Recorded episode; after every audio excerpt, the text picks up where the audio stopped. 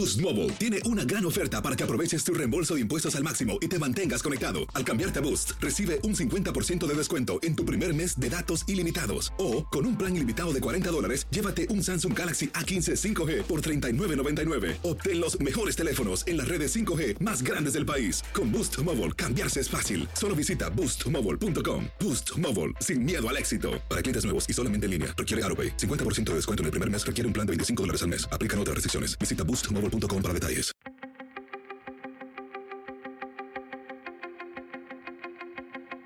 Temas importantes, historias poderosas, voces auténticas. Les habla Jorge Ramos y esto es Contrapoder.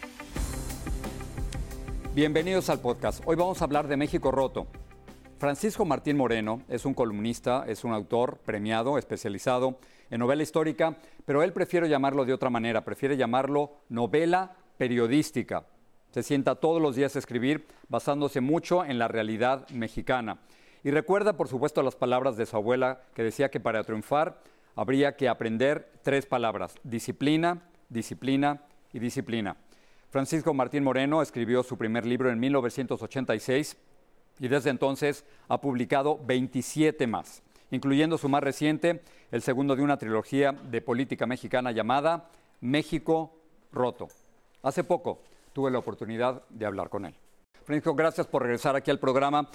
El, libro claramente, a pesar de ser ficción, me parece es un ataque al, al, gobierno del presidente Andrés Manuel López Obrador.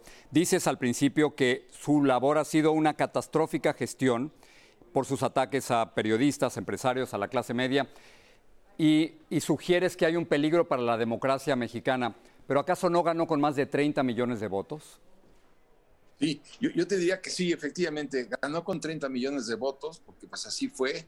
Eh, el pueblo bueno y sabio le regaló 30 millones de votos, pero además le regaló el control del Congreso de la Unión en el 2018 y además, por si fuera poco, le regaló 19 gobiernos, 19 congresos estatales.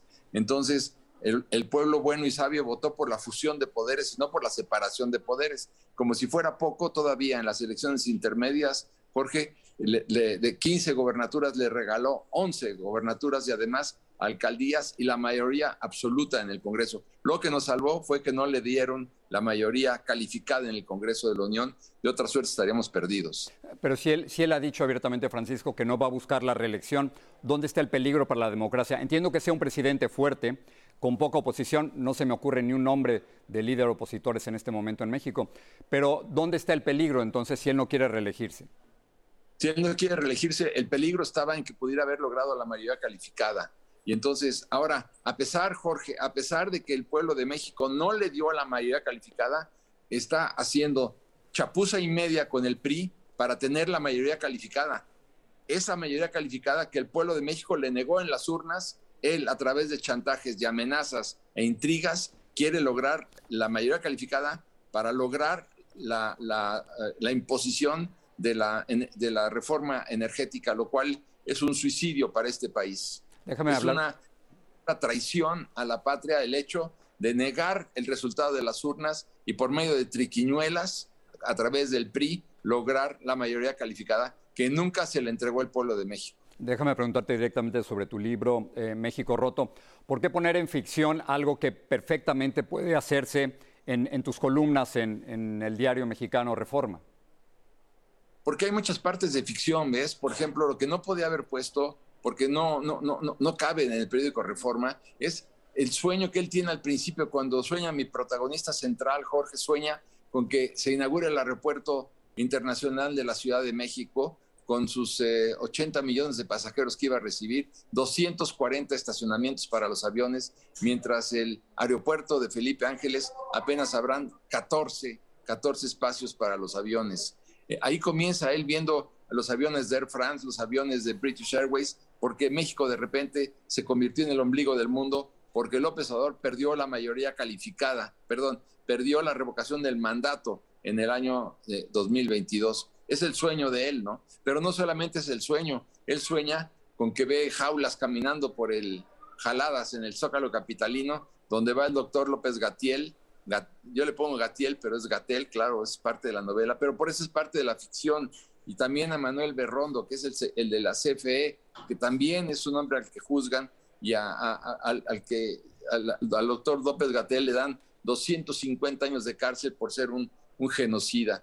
Y también ves, en su sueño ve fotografías de los principales eh, operadores de, de Morena que están en la cárcel, los ves tras los barrotes. Y lo mejor es cuando encuentra a López Obrador en su rancho, que él mismo le puso la chingada, eh, ahí pensando que eh, pues todo el mundo lo odia, hasta los pobres, porque les dijo que eran animalitos a los que él tenía que alimentar porque no podían valerse por sí mismos, y está pensando en la posibilidad de pedirle asilo a, Nicolás Maduro. Francisco, tú haces las comparaciones en lugar de Andrés Manuel López Obrador, se llama Antonio M. Lugolea, eh, Morea es Morena, Videgaray es Villagaray. Si, tú tuvieras al presidente López Obrador frente a ti, somos los tres de la misma generación. ¿Qué le dices? Yo, yo, le, yo le diría que tuvo, como tú comenzaste la conversación, eh, tuvo 30 millones de votos, tuvo el control del Congreso de la Unión, tuvo 19 eh, congresos estatales, podía haber hecho la verdadera transformación para adelante y no la transformación para atrás.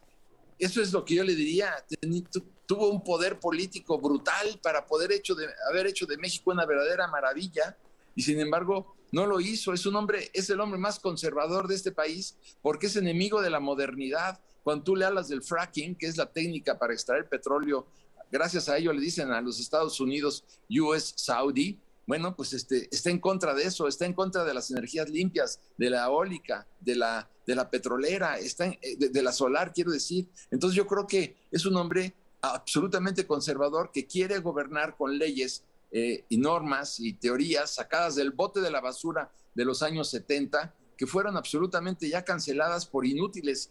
El conservador es el que no puede ver para adelante y quiere ver para y quiere gobernar por el espejo retrovisor, siempre viendo para atrás. Y eso no es lo que se merece este país con 130 millones de mexicanos en este momento. Necesitamos un presidente progresista que entienda de las energías limpias, que entienda de la robotización, las amenazas para la, de, la robotización para la industria automotriz mexicana, para la aeronáutica. El, gran eh, eh, activo de México era precisamente el valor de nuestra mano de obra. Y sin embargo, eh, la mano de obra cada vez va a pesar menos gracias a la robotización. Pero ¿cómo le explicas las ventajas de la modernidad a una persona que quiere todavía gobernar con normas de del siglo pasado, Jorge. Francisco, gracias por estar aquí. El libro es México Roto, la segunda parte de la trilogía política que comenzó, por supuesto, Ladrón de Esperanzas. Francisco, gracias. Gracias a ti, Jorge. Nos veremos.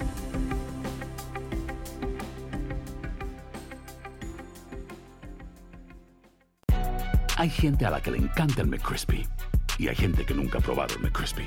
Pero todavía no conocemos a nadie que lo haya probado y no le guste. Para pa pa pa.